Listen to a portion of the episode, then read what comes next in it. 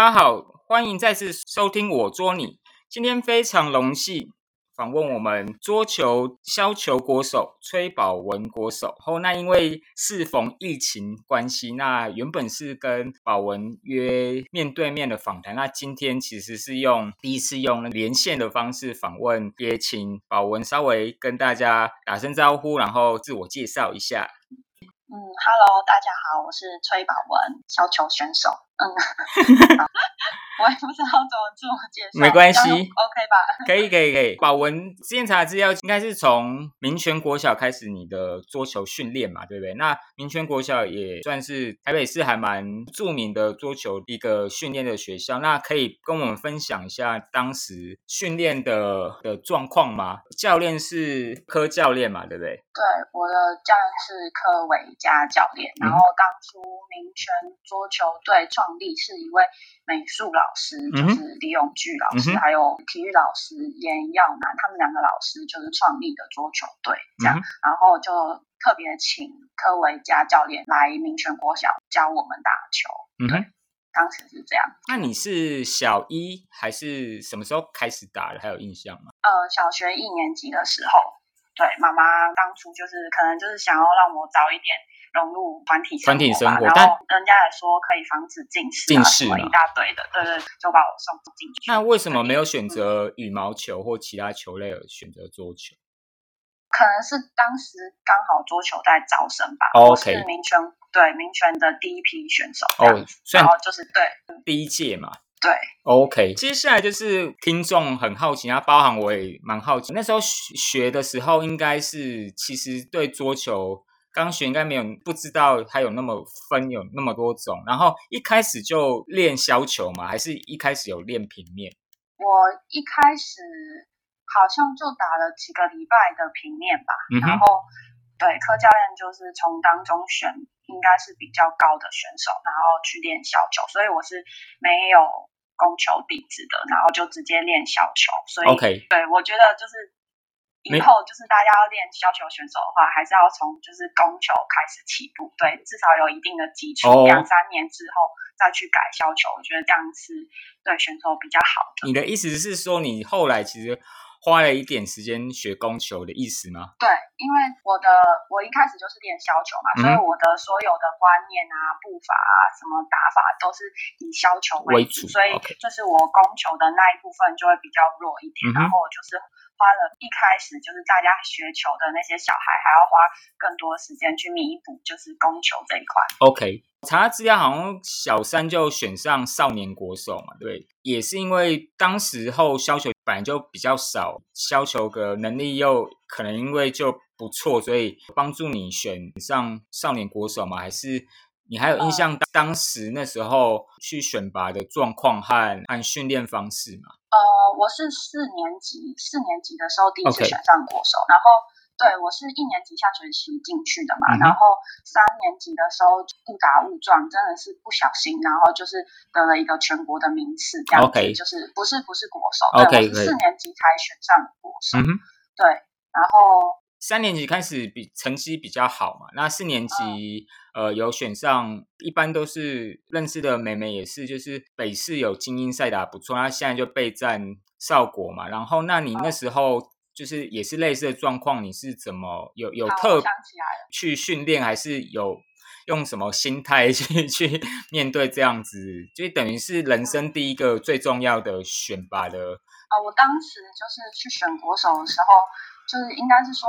全台湾很少有削球选手，对，所以我就相对比较吃香一点。然后，因为我也没有学攻球的技术，那个时候，然后我就是从头到尾就一直切，一直削，然后只要顾好切跟削这这两件事情就好了。对，所以我觉得当时对削球这个技术也没有相当的盛行，所以可能就是被我不小心选上了吧，就是四年级的那个时候。所以其实你的意思是你是唯一的削球手吗？当时，对，我是就是小，应该是那时候是小孩，就是唯一的削球吧。对，那那请问有多少个小孩？因为我们多少？因为我们都不是选手，有有上百个嘛？有有有有，所以真的比例很少，对不对？对，比例非常少。对，那那我可以问另外一个呃问题，那时候就是现在我知道好像有些是不是打削球，可是有些女生会打长颗粒。那那时候有一些女孩子的选手会开始打长颗粒吗？还是其实连打颗粒都是异类这样子？有有有，颗粒很多，长颗粒很多。我记得我五六年级的时候不可以选少年国手，我五年级是最后一次，然后五年级是第一轮的时候就选上，就选上国手，然后第一轮在比赛当中就是都没有遇到。颗粒的选手，所以我就很幸运，对，然后就是就是这样选上。后来就是打到排名赛的时候，我就是打到第四名去，因为我输了两个常科选手，然后我们对我们队没有常科，所以我就就是颗粒非常陌生这样子。对，所以我觉得那时候我选上也是因为大家对削球就并不是那么了解，然后不知道怎么去打，就是这样选上。嗯哼。了解，想问一下，就是你刚刚有提过创队的是那美术老师李永巨老师嘛？然后我之前翻的资料，好像因为科教练还蛮严格的，对不对？然后，然后，然后，所以其实李李老师其实是会会教你画画，然后是不是画画也是当时一个蛮重要排解的一种 压力的一个来源？可以分享一下当时除了就是训练之外，你还会做什么调剂自己这样？呃，当初就是加入足球队嘛，然后我就觉得教练很严格，就课间很严格。然后因为他是，就是他从小是在大陆长大，对对对对对。然后然后他是接受大陆正统的那种训练，然后回来，然后他这样子训练我们。然后当时就小孩子嘛，就觉得就是你你为什么要这么凶？就我家人都没有对我这么凶，你为什么要这样子就是骂我这样？然后就不想要去足球队。就训练，这样常常就是说哦，我生病啊，我怎么样啊，然后就是请假不要去练。然后后来李老师就说，就是你来练球，然后练完球，我们他就教我画画，因为他是美术老师。然后那时候就觉得画画还蛮有趣的，所以我就硬着头皮，就是先去训练完，然后对为了要画画而打球，这样这样子。对对对对，嗯。所以伊娜可以问一下，你现在国中、高中，他到现在，你现在还偶尔还会画画吗？还是比较少？会，我不会画画了。现在画画，嗯，感觉我自己画的很丑。反 正我妹妹，我妹妹，我表妹，她就是也很厉害，她画画都很厉害，都全国都会得名次这样子。然后，对，但是我们家好像小从小时候开始就是特别大家都很喜欢画画，但是后来渐渐长大以后就没有再接触这一块，以后对，就是没有去碰。嗯哼，那下一个问题就是，你刚好基本上训练就是都从削球开始嘛，然后所以当初会去询问教练或询问同才为什么我要打削球嘛？就是你当时你对削球的理解是什么？然后你会质疑自己为什么打这个吗？嗯，我从来没有质疑过我为什么会打小球。对，那时候因为小学嘛，就是教练那么凶，然后他叫你做什么你就赶快去做什么就对了。哦，就是这样。对，然后就是教教你做什么动作，因为我也不理。那时候小时候小孩子根本就不懂什么乒乓球是什么，反正他就教你什么动作你就去做。做。然后。对对对，然后他给你什么观念就去吸收，那时候就没有想那么多，包括比赛也是，他就是帮你报名比赛，然后你下去打。我觉得那时候就是很呆吧，很呆，然后很听话，很听话，就去比赛，然后也没有到很紧张，就是家人就是我感觉训练比比赛还紧张，因为家人太凶了。然后你下去比赛的时候就觉得还好嘛，无所谓。对对对，因为家人不会在后面哦，不不会哦，因为选手太多，是不是？没有，那时候的年代，你在打比赛的当中，教练是不能讲话。哦哦哦哦，对对对，现在好像才教练是不能讲话的。然后，但是你在训练当中，教练就是一直在后面一直念你啊、骂你啊之类的，所以就感觉就是反而比赛还比较轻松一点。但是你下来到场边，就一局结束以后换边，然后你下来给教练指导的时候，教练就会一直一一顿骂你，这样子暴暴 骂。可是比一上去就是他就还好讲话，对，所以就还好。哦，诶，所以这样听起来，其实严格训练在比赛当中，反而听起来你这样比赛的时候，心态还放的蛮平的嘛，就是比较小时候的时候，反而训练还比较可怕，听起来是。然后那后来，后来国小毕业是不是就开始因为科教练的关系，开始有到中国有做一些异地训练嘛？然后，然后。就然后甚至有跟北韩选手一起训练，可以跟我们分享一下当时的这种特别的这种异地算异地训练嘛，就是这种在不同的地方训练和不同国籍的选手训练的感觉是什么？嗯，就是当时就是国应该是小学毕业的那一年吧，然后。我我有点忘记还是国一，然后柯家人就说，就是他要回就是山东那边，然后就问我们说要不要跟着他去那边训练一个寒假寒假训练一个寒假这样，然后他说他有另外请了五位就是北韩的选手陪我们训练，然后我们就是对啊家长就同意，然后我就跟就是几个队友一起去训练这样，然后那边当下就很冷啊，一下飞机就很冷，然后就第一次看到雪。下雪的情况，然后就很兴奋，就感觉什么事情都很新鲜。然后遇到大陆的大陆的那个队员，也就是觉得他们讲话就是很有趣，就口音都口口音完全不一样嘛。对对对对，然后就每天也是照三餐，就是练习。我都是跟北韩的选手训练，然后那些北韩就是大哥哥大姐姐，他们质量都很高，所以我就是一直就是长期都在。高质量的情况下训练，所以我感觉那次就是进步进步特别多吧。嗯，然后对啊，然后那时候训练完，也就是因为天气很冷啊，然后呢水都会结冰，然后我们也都没有，有时候都没有热水可以。然后对，就很冷，训练完，然后就是每天就是自己去烧开水啊，就是烧个两三壶，然后跟那个冷水对套在一起，然后这样每天都要洗，然后有时候洗一洗还会点哦之类的。对啊，然后很怕黑，就小孩子，然后就感觉还蛮有趣的啊。过年的时候也都是，就是大家一起在那边过年，然后没有回家。对，然后对啊，那时候还有里面还有厨师，我记得厨师还会就是他们好像山东过年吃饺子啊，对，饺子，然后。他就 包了很多很多饺子过来，就是给我们这些小孩吃。然后其中一个饺子还是驴子的肉，驴子的肉，好好新奇。你那那你们敢吃吗？那时候就是一开始听到，然后吓到，但是他们一直说很好吃，就是跟猪肉一样什么的。然后我们就是就是被逼迫，然后大家也都吃一个，但是吃下去以后就觉得，呃，就是跟猪肉一样，还好没有什么。对对对对，就。还蛮新鲜的啦。那那跟你请教一下，那所以刚刚有提到北韩选手是，所以他们的选手都是成人，还是大概比你们大一点的高中选手？嗯，其实我不太确定他们年纪耶，因为我们沟通上有障碍。OK，而且也也也看不太出来年龄嘛，比我们大，OK，就知道是比我们大。嗯，应该是成人，然后有三个女生。有两个是应该算是高中生、大学生吧，对，然后另外一个女生就看起来脸比较年长一点，OK，凑老。那 那所以你们是混着练习，就是也跟男生一起训练吗？还是还是都是跟女生？呃，那个时候如果是跟大陆队员的话，就是我都是跟女生训练比较多，然后跟北韩选手训练的话，那客家人就是都特别照顾我。